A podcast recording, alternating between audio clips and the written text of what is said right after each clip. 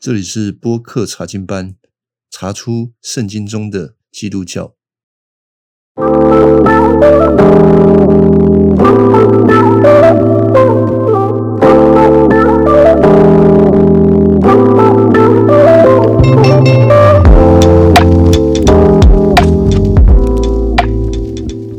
我们今天要继续来看创世纪第一章，但是首先呢，我要先提一个题目啊，就是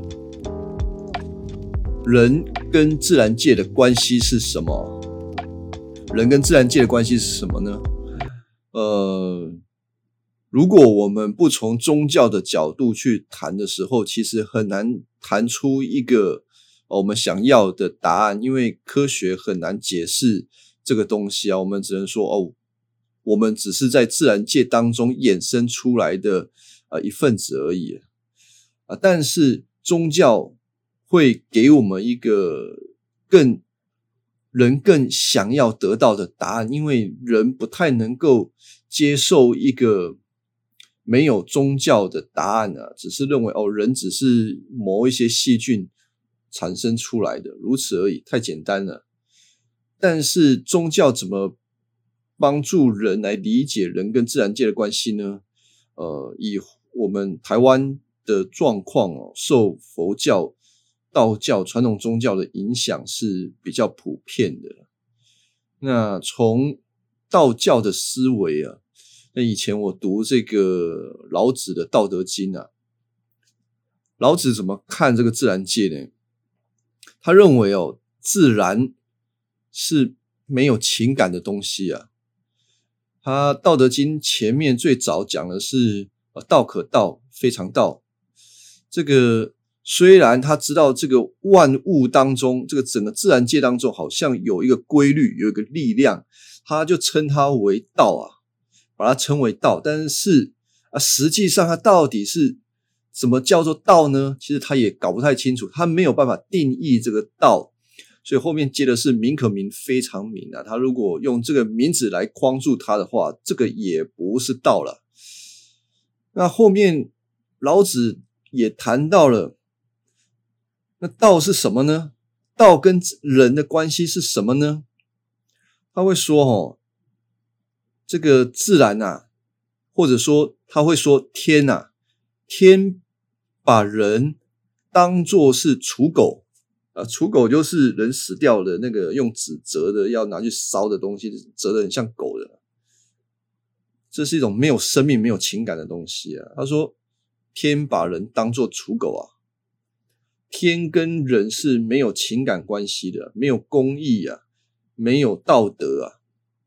那人活在这个世界上面有什么意义呢？这个是老子没有办法去解释的。简单的来讲啊，从道教或道家的思维就是这样子，就是自然嘛。这个世界上面就是自然而然，你也不要去过分的去想太多。呃，所以，我们从道家的角度，会你你得不到真正想要的，那只是一种很消极的与自然的关系。那佛教呢？啊，佛教谈的是比较多的是，我们在自然好像是一种轮回的状态底下，我们需要不断的跟呃自己要。做好事情啊，要修行啊，要除业障啊，你要你才能够脱离这些轮回啊，你才能够回到回到一个地方啊。那个佛教里面会有很多的，比那个比如说涅槃、超脱、涅槃等等，有一个超脱回到该去的地方啊，这个是啊佛教里面会谈到的。那其实的呢，佛教。真正的原点是在于印度教啊，这个思想是延续这样子过来的。所以，如果我们不谈那个印度教真正影响佛教的观点，我们只看佛教，呃，是不会不够透彻啊。印度教有什么观点呢？他谈到了《吠陀经》里面会谈到人的这个原始啊，整个自然界是一个猿人。啊，那个你也不要把它当成是真正的人啊，那个猿是原始的猿啊，人是人类的人啊，那猿人怎么来的？他不会解释告诉你啊。那整个自然界是由猿人产生的。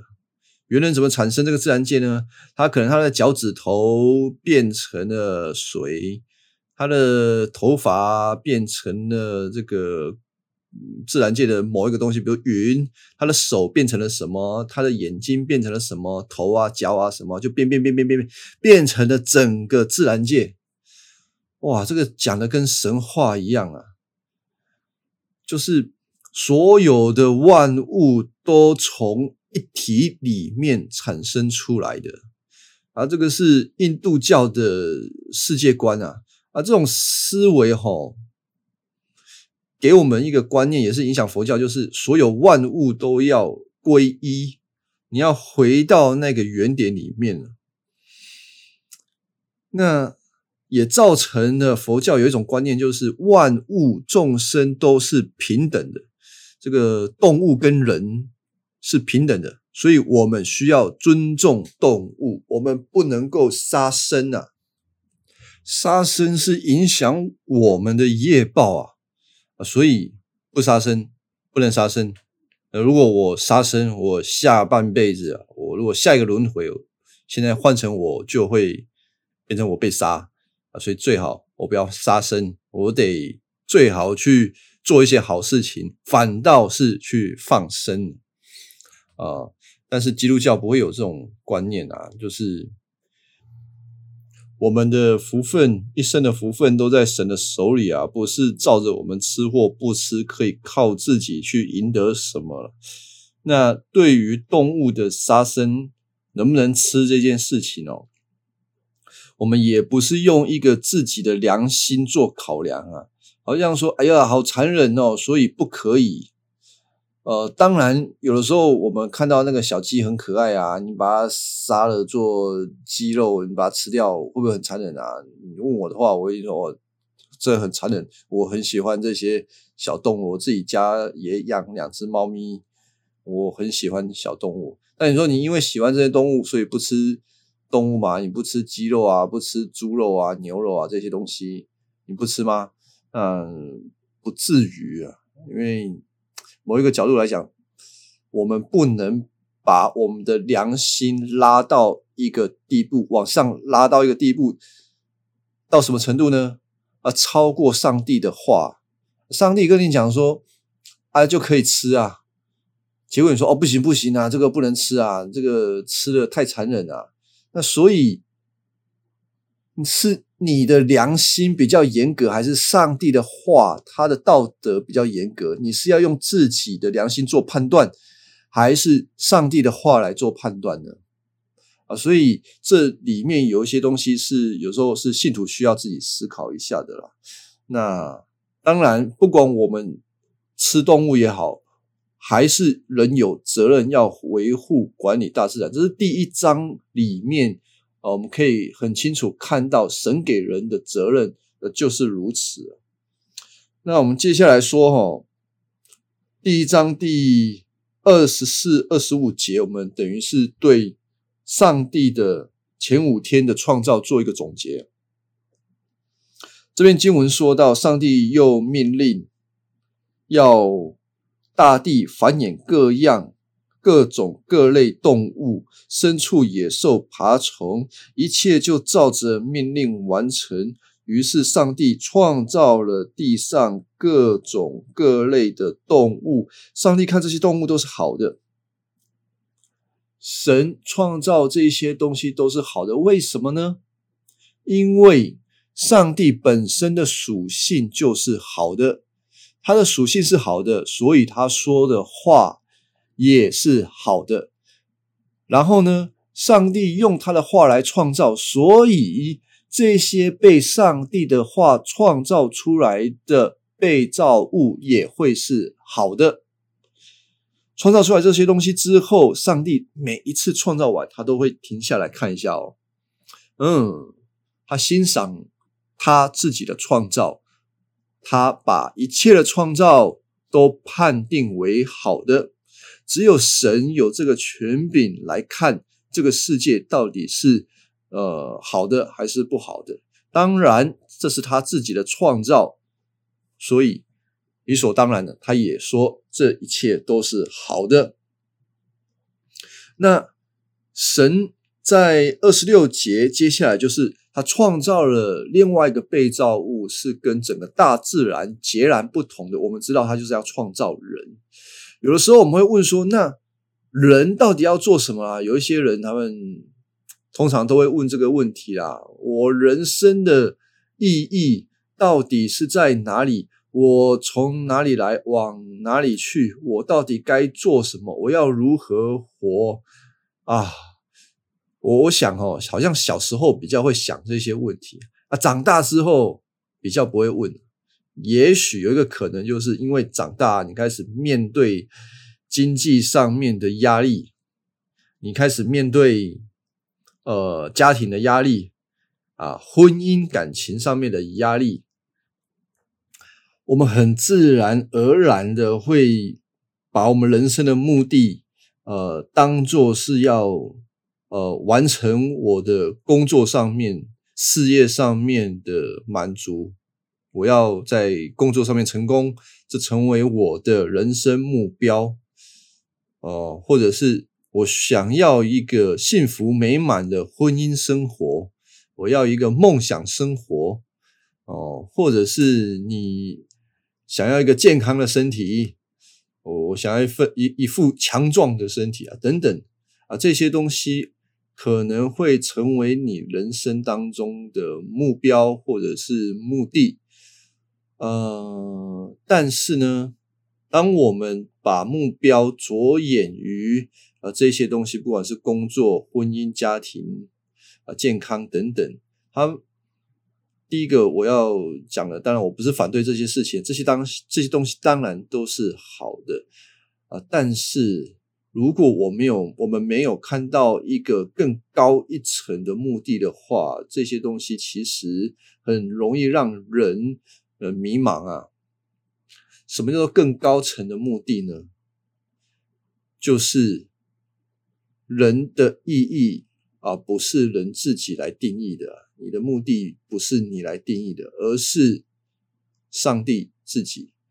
有的时候，呃，有些弟兄姐妹啊，或者是有一些啊非信徒，他们最迫切想要处理的问题，就是我要如何解决我生命当中的难关。我要如何完成我生命当中的梦想啊？我有很多的困难，我希望上帝可以帮我处理啊，等等。我们都会有这样子的想要，然后在这个过程当中，我们陷入一个困难的时候，陷入一个压力的时候，啊，我们真的很希望上帝可以帮我们处理眼前的困难啊，或者是我们。只想要往我们的目标不断的往前进，呃，其实我们很容易迷失在这个当中，呃，但是我会很希望在这个面对这样困难的，不管是弟兄姐妹或者是非基督徒啊，首先要处理的是把头抬起来，我们需要先仰望那位神，我们需要从。圣经里面帮助我们改变我们整个世界观，还有人生的目的，我们才有办法回过头来去看清楚我们面前的困难到底是什么。我就很像那个呃，中马田牧师啊，他会说，人有一个习惯哦，就是我们碰到苦难的时候，把苦难放到我们的眼前。去观察一般，去研究这个苦难到底怎么发生的，呃，然后你知道放在自己眼眼前嘛，就这样一直看，一直看，怎么会这样子啊？怎么会那样子啊？我该怎么办啊？但实际上，哦，这是一个很笨的研究方法。你真的如果要研究你的苦难怎么会发生啊？你为什么会有痛苦？第一个做的事情不是把它放在你的眼前这样子看。而是什么呢？拉远距离，拉得越远越好，不然你没有办法看见你人生当中真正的苦难是什么，造成你苦难的是什么。你需要跟他保持一个距离，你需要先看到整幅图画，不然没有用。你再去找阿拉丁神灯，也不过就是这样，他也只给你三个愿望啦，没有更多。那我们如果讲圣经呢，有有时候。就包括啊，我老婆都会说：“哎，你讲圣经会不会讲到太学术去了？”有的时候我是需要拉回来，拉回来更贴近我们的生活，没有错。但有的时候我们需要很彻头彻尾的把我们的眼光焦点聚焦在圣经里面啊，看见整个世界到底是怎么一回事，上帝用什么样的方式跟原则在。呃，管理这个世界，还有他怎么跟我们有一个好的关系，呃，所以我们是需要从圣经来理解。但我们从圣经理解，它就不是我我今天说我信主了，问题就解决了那么简单的事情了。它是要花时间的，嗯，真的不是速成班。那也是如此，我会希望听众可以更多花一些时间，专心的来。呃，思想上帝的话在我们的心里，使我们有一颗信心，然后来看这个世界，并且相信他的旨意都是美好的。好，那这一段讲的比较长了，然后我要继续说下去，就是神既然创造了这些万物，他要创造一个另外一个被造物，就是人来管理他所造的美好的世界。呃，所以呢，他创造这个人，当然不能不能跟其他的被造物一样啊，一定是要高于这个自然界的，它要高于植物，高于动物，它有不同的智慧、权柄跟能力啊啊，所以基督教的世界观就让我们看到，人跟这些动物不是平等的，不是平等的，是站在一个管理的角度，但是虽然说。不是平等的人是比较高的角度，不代表人可以按自己的意识来管理。按自己的意思，最简单讲就是破坏这个自然界啊。所以，我们往往有的时候会搞不清楚状况，就好像你尊重唯一的办法就是我们平等，我们平等才能够有尊重啊。不是的，不平等却有管理尊重。的责任，好，神创造了人，怎么创造人呢？呃，第二十六节，神他自己说，而且是对着他自己说，用复数的形态说：“我们，我们要照着自己的形象、自己的样式造人。”呃，形象样式是神安置在人里面。一个非常奇妙的东西啊，是它有别于万物，也是使得人呃有最高贵的那个东西。这个就叫做神的形象，听起来很抽象，对不对啊？但是其实新约过来解释的时候就蛮清楚的。新约让我们看到那个形象就是神的知识、仁义和圣洁，知识、仁义和圣洁。知识是什么呢？知识就是你对这个世界上面，并且也是从神那里得到的真的知识啊，就不是假的知识啦，就真的知识、真理、真知识。你要有知识呢，也意味着人有一个思考、判断的能力，这个是在知识里面都有了。所以人有逻辑能力、有推论能力、有创造力，还有仁义。这个仁义呢，就带也是带着上帝的属性，是好的，是具有道德性的。所以每一个人都有道德。神一开始创造的人，一开始都是好的，有道德的，因为是神的话创造的嘛。还有圣洁。什么是圣洁呢？我们通常第一个呃进来的观念，也许圣洁就是无瑕疵啊、纯洁啊这些东西啊。但是我想要补充的是，圣洁是上帝一个最特殊的属性，唯有上帝才是圣洁的。那既然唯有上帝是圣洁的，人也圣洁的时候，表示他，嗯。他持续在一个上帝创造他美好的状态底下，神就持续的，人就持续的圣洁。但是人的圣洁并不是一个稳定的状态，是有可能变成不圣洁的。怎么样不圣洁呢？如果他不再按照神的话来行动的时候。他就不再圣洁了啊！这个我们后面还会再谈。嗯，第三章的时候会再谈。好，神创造人有这样子他的形象，这很奇妙哦。呃，在其他的文历史文化当中，哦，神的形象不是人人都有的。当然，我们要谈一下人这个特别的受造物了。呃。特别是呃中国的文化，什么人有神的形象呢？大家可以想一下。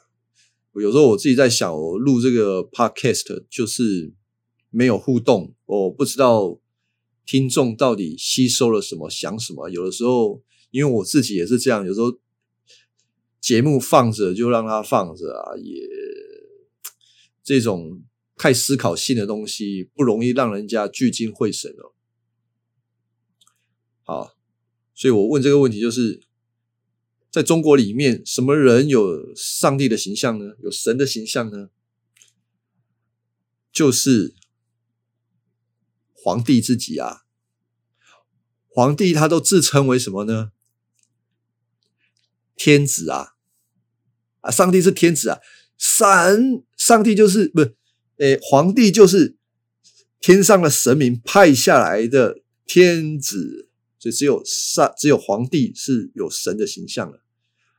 啊，这个其实无形当中就是一种概念啊，这个人是有阶级之分的啊。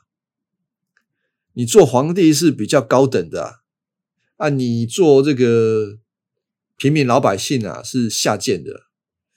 这个人的阶级就从这边人的制度看出来了。当然，我们前面讲的这个印度教也是这样子。印度教它的这一种整个种姓制度，哦，就是把人分的很很，就就连世界上面的这种一般的人都觉得这个很没有道理。就是贵族永远是贵族啊，贱民永远是贱民啊，贱民是不能跟贵族讲话的，这是没有道理啊。上帝，我们说。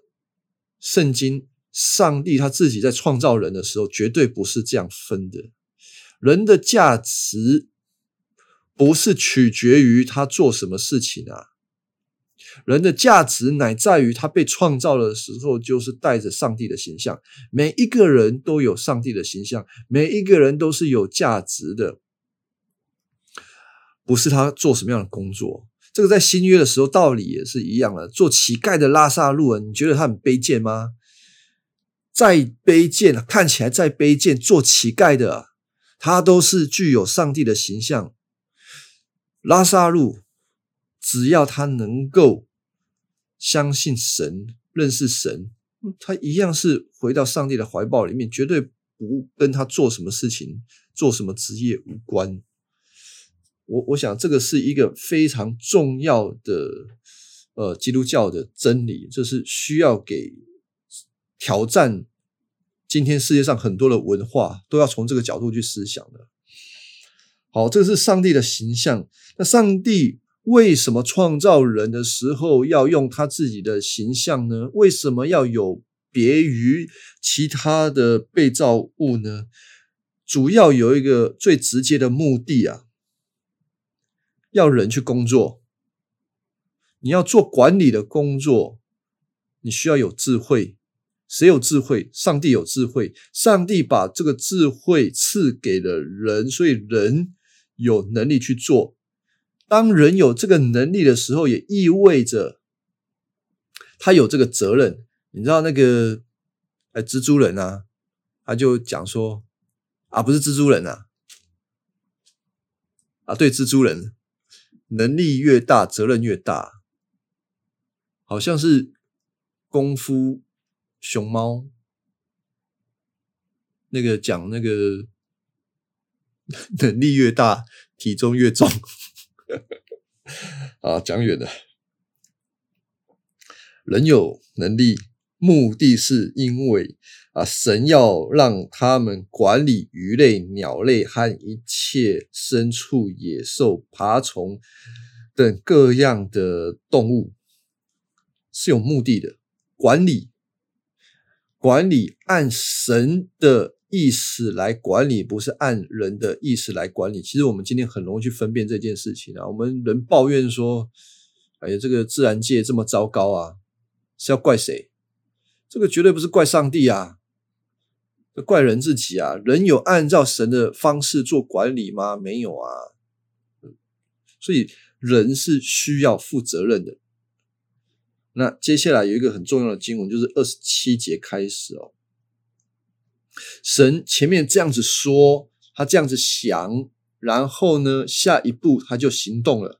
二十七节，于是上帝照自己的形象造了人，他造了他们有男有女。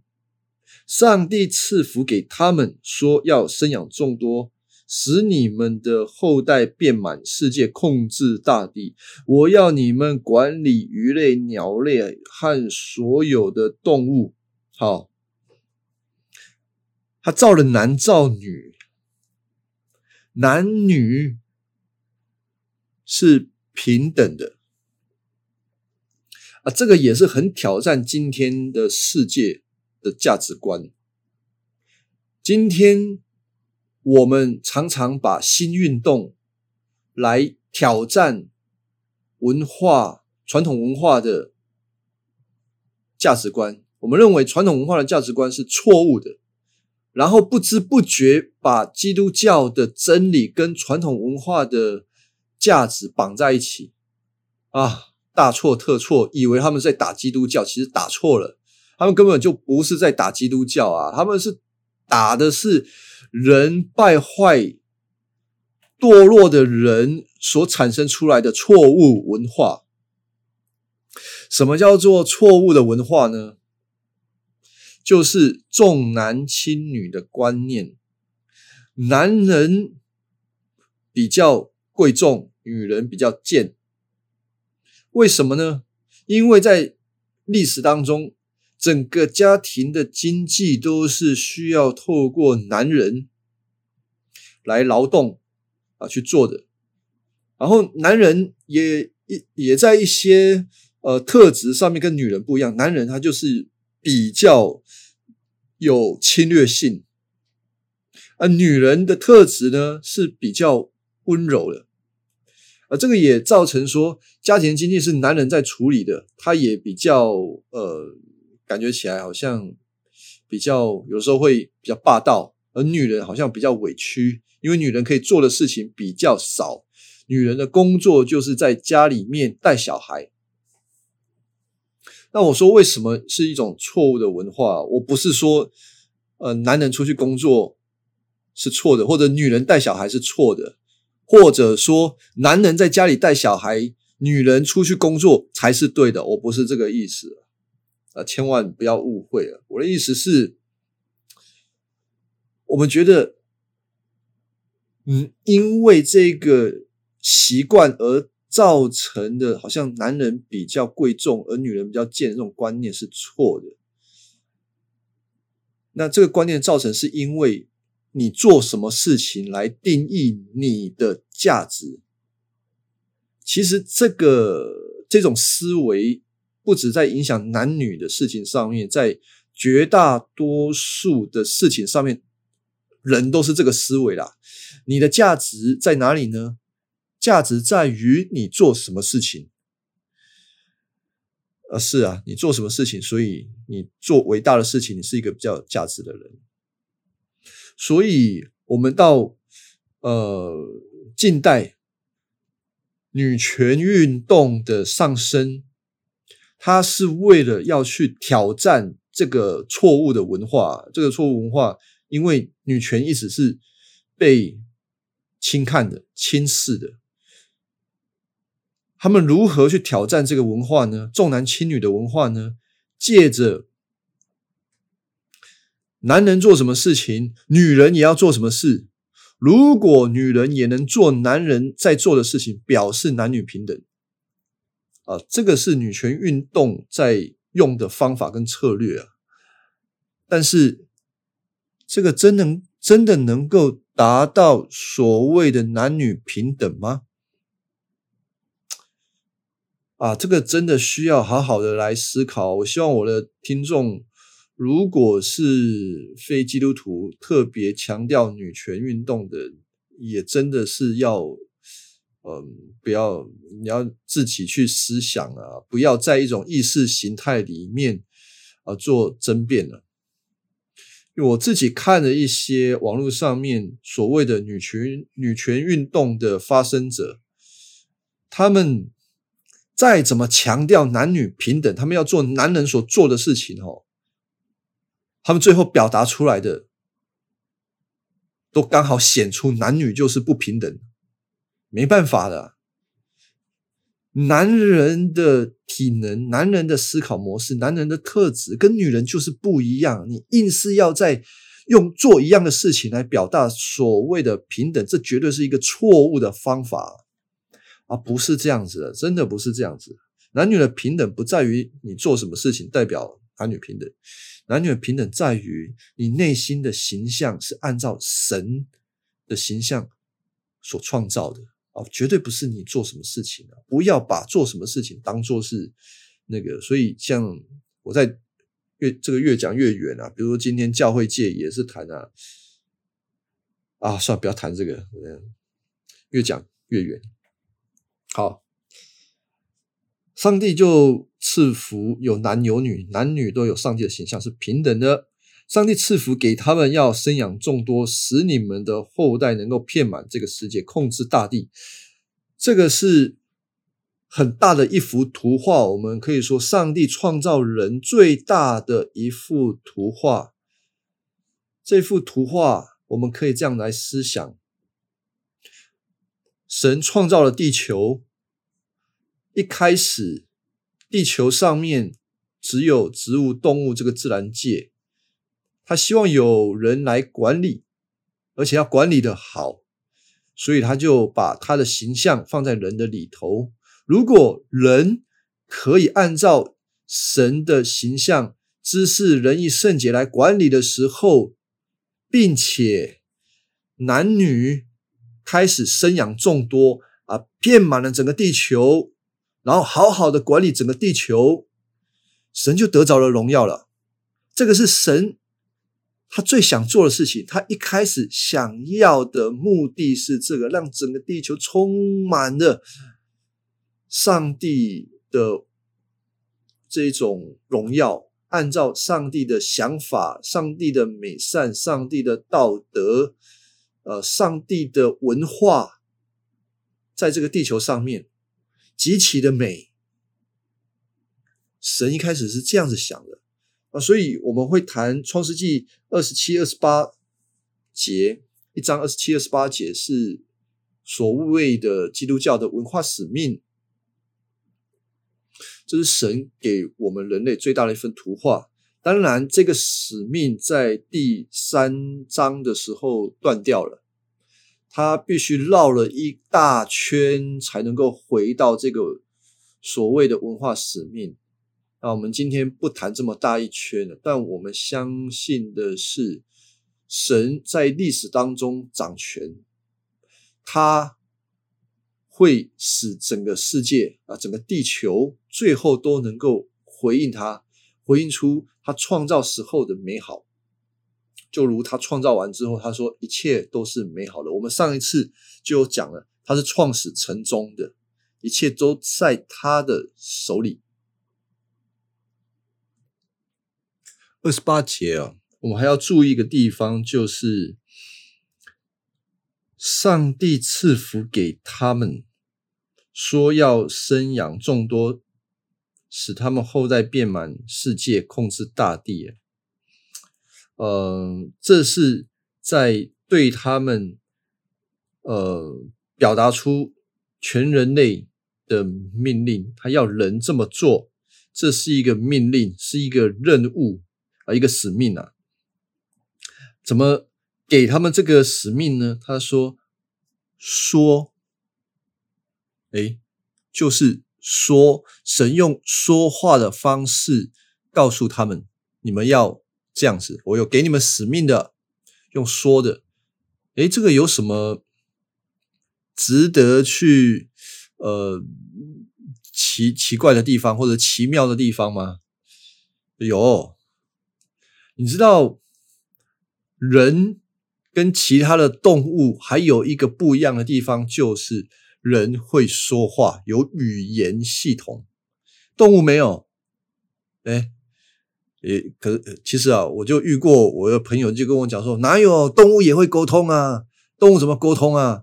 他们就是一定有他们的情感，一定有他们的语言啊，只是我们听不懂啊。我觉得这个是，呃，如果硬是要这样子讲，实在是很难讲啊。就是你说他们真的有语言吗？没有语言，他们可能有一些认知，他们可能会有感受。你说他们有像人类语言这样子复杂的思想吗？我认为没有，最多就是，哎呀，摸摸鼻子啦，碰碰尾巴，闻闻屁股啊，撒一下撒一泡尿这样子啊，交换信息啊。动物没有像人这样子复杂的语言，语言是神很特别的创造哦。你看全世界任何一个地方，就是再落后的地方。都有语言啊，所以语言这个东西不是进化来的，它是上帝本来的设计就有，它给人有语言的能力。这个能力要做什么呢？目的是听上帝的说话。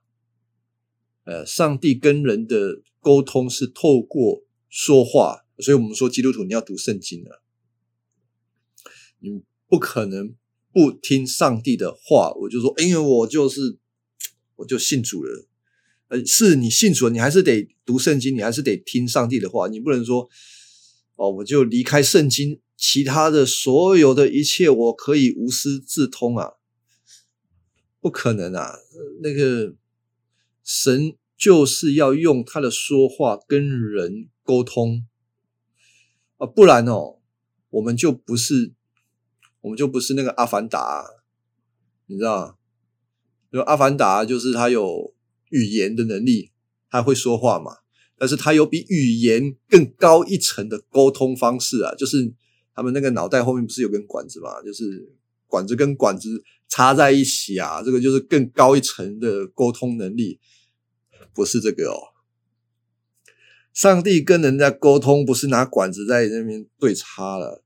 他透过他自己的话与我们对话，话跟话，心跟心的交通，而不是在一种很奥秘、没有没有思想的、没有思想的方式在做沟通啊！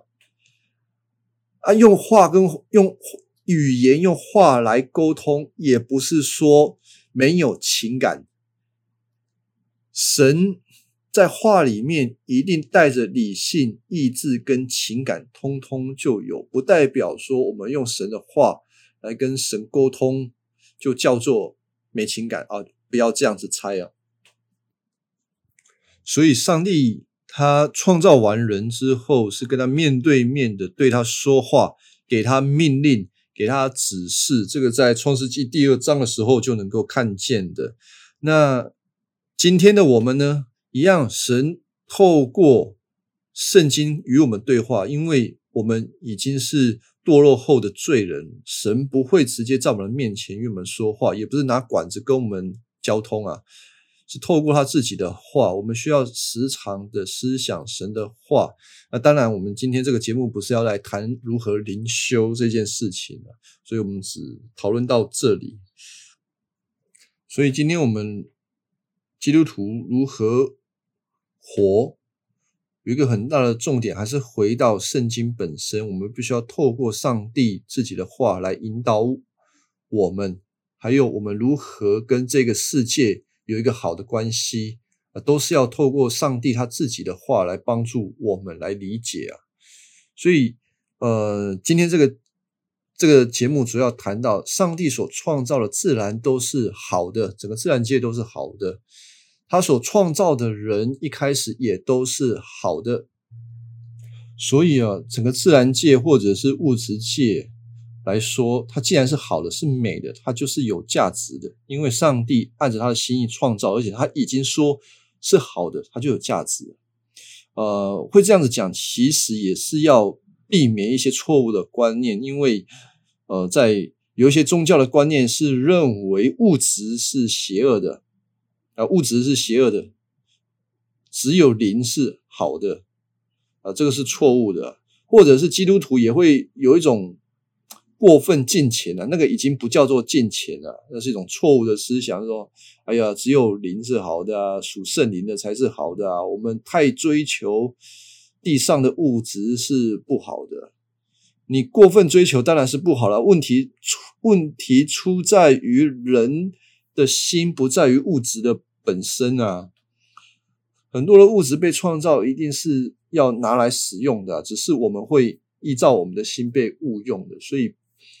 这个从这个角度来看呢，问题出在人而不是物质啊，物质还是美的。就像是上帝创造人是有肉体，肉体本来就是物质的，那也有灵魂的，两个加在一起才会成为一个整体的人。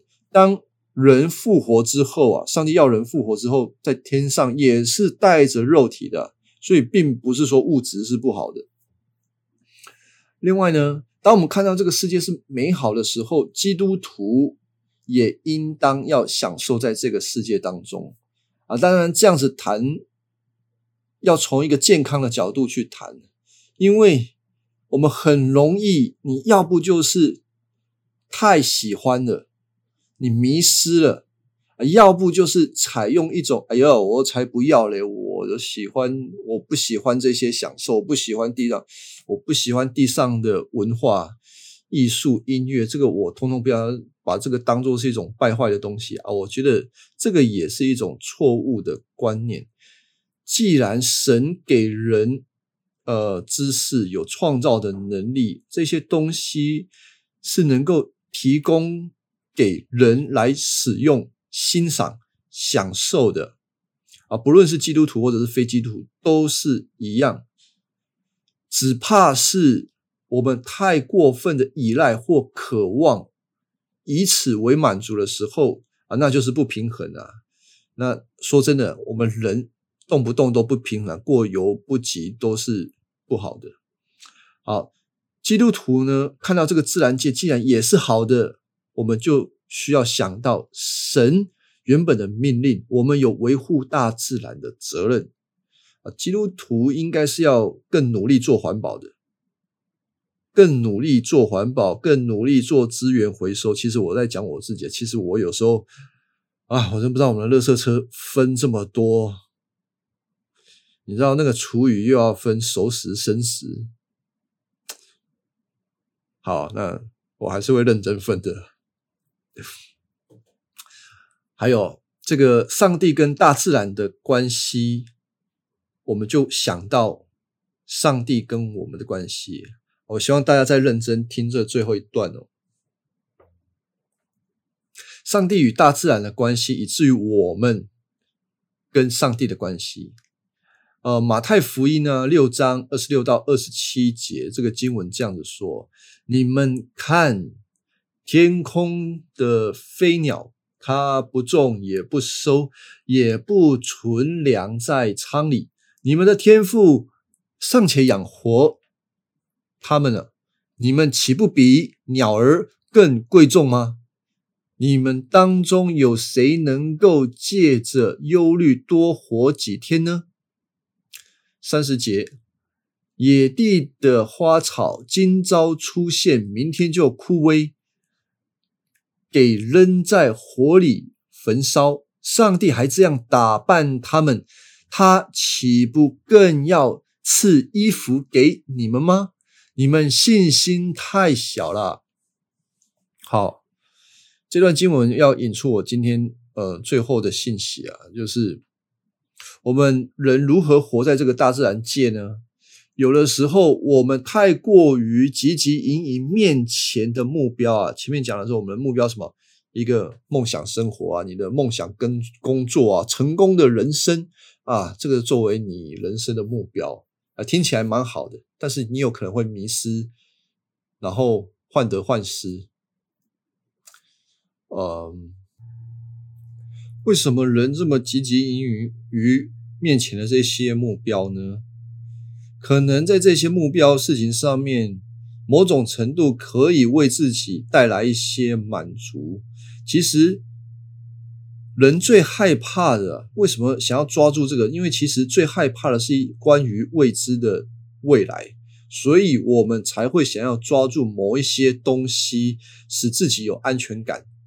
那如果我们没有办法抓住这些东西，我们会感到沮丧。我会谈最最实际的一个东西，就是钱啊啊！通常钱是一个很实际的，耶稣也很常在讲钱的事情啊。钱超有用的，它甚至啊某种程度来讲，它比你的亲人还有用，因为你的亲戚好友有的时候还是会背叛你啊，但是钱呢，他不会背叛你啊。你抓在他手里，你把钱抓在你的手里，就在你的手里，他没有长脚，他不会跑啊。但是我们的安全感，我们的目标啊，真的是把它放在赚很多很多钱的事情上面就有安全感吗？很多实际的例子吼，都让我们看到，再有钱的人啊，都还是会有那个没有安全感的时候。甚至他的压力是比一般人还要大的，可是这种话哦，即便人再怎么讲哦，这个教会再怎么讲哦，都还是会有一些人说：“啊，没有关系呀，我宁可做一个没有钱哦，宁可做一个有钱没有安全感的人，胜过于做一个很穷没有安全感的人呢。”就是有钱还是比较好的，是不是？这个其实吼。非经历过有一个取舍，才会知道真的是有钱，然后没有安全感会比较好吗？其实我想都一样啊。你只是越想要有钱的，你是带给自己更多的困难跟沮丧啊。就像有一些人，他们没有钱，他们害怕未来。没有办法掌握，所以他们想要赚一些钱，赚更多的钱。他们在自己的工作上面加倍的努力，很努力，很努力，很努力，但是他们还达不到自己的那个想要，达不到。最后呢，也没有到最后，那整个过程当中充满了沮丧跟苦读。他们会问上帝说：“我就只是想要过一个幸福快乐的人生。”有那么难吗？为什么上帝不让我有钱呢？上帝为什么不让我幸福呢？为什么上帝总是跟我过不去呢？其实不是上帝跟你过不去啊，是你自己在跟自己过不去。人并没有因着自己的努力，好像变得比较呃。比较实际，比较谦卑，或者是得到满足，没有他努力，反而使自己更沮丧，然后更苦读，对上帝更多的抱怨。人的心吼没有改变，他再多的努力啊都没有用哦。所以耶稣啊，在这段经文给我们一个很重要的信息啊，那叫我们。看，看什么？不是看比你有钱的人呢，啊，或也不是叫你去看比你穷的人好好让你可以哎好加在啊，我我还比他好，不是？耶稣要你看上帝的作为，他在管理护理这个世界的作为啊，还要你去思想这个小鸟啊，小鸟妈妈，它没有耕种，哎，它没有去种菜嘛。好，不然它没有办法养那个小虫虫啊，它才有办法吃虫虫啊。它没有种菜，就有虫虫可以吃啊。为什么？上帝养活这些小鸟，小鸟妈妈不用耕种，不用种菜，也有虫虫可以吃。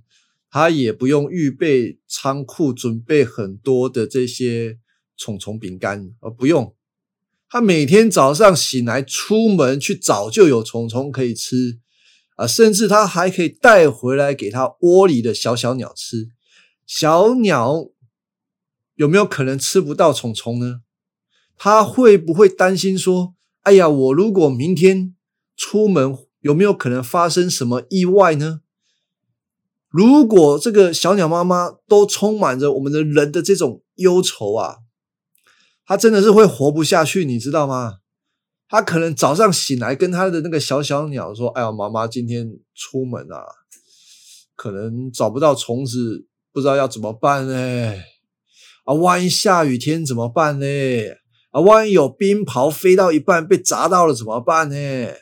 每天早上跟这个小小鸟说：“妈妈这次出门不一定会回家，你们就好自为之啊。”啊，就带着眼，每天都是带着眼泪离别啊，留下来的小小鸟只能无助的等待。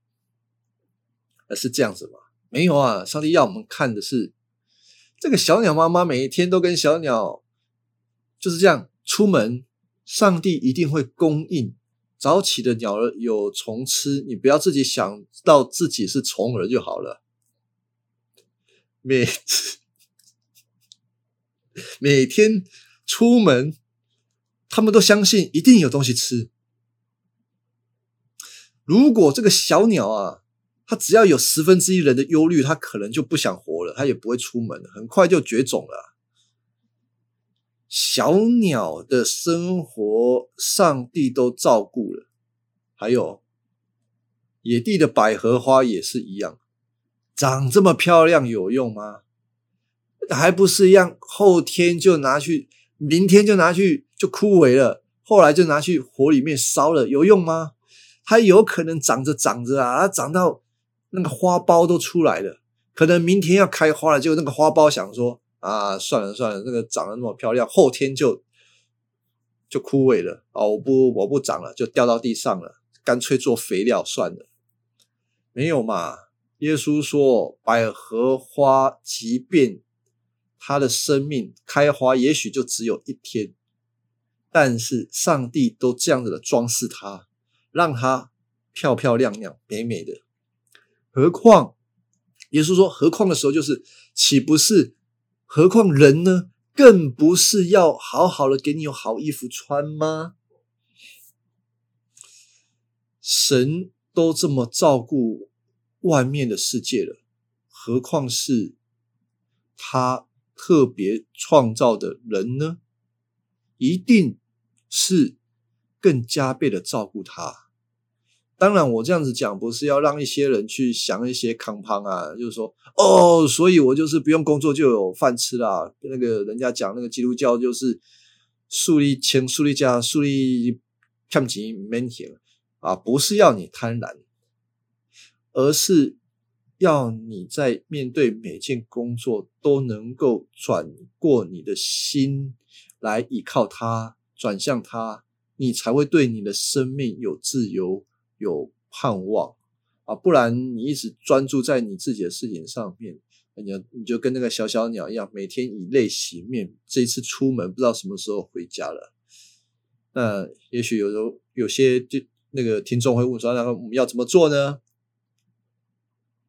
更多的透过圣经来认识这位神，他怎么添加他的工作在圣经里面的以色列人当中，他今天也会怎么样工作？在我们每一个信他的人当中，我们能够经历到他啊，并且呢，时常的来到他的面前来祷告，向他祈求，跟他有一个交通。然后，我想我们会很容易的去认识到这位神，那我们的心里可以得到很大很大的力量，还有安息。好，我们今天就讲到这里，谢谢聆听。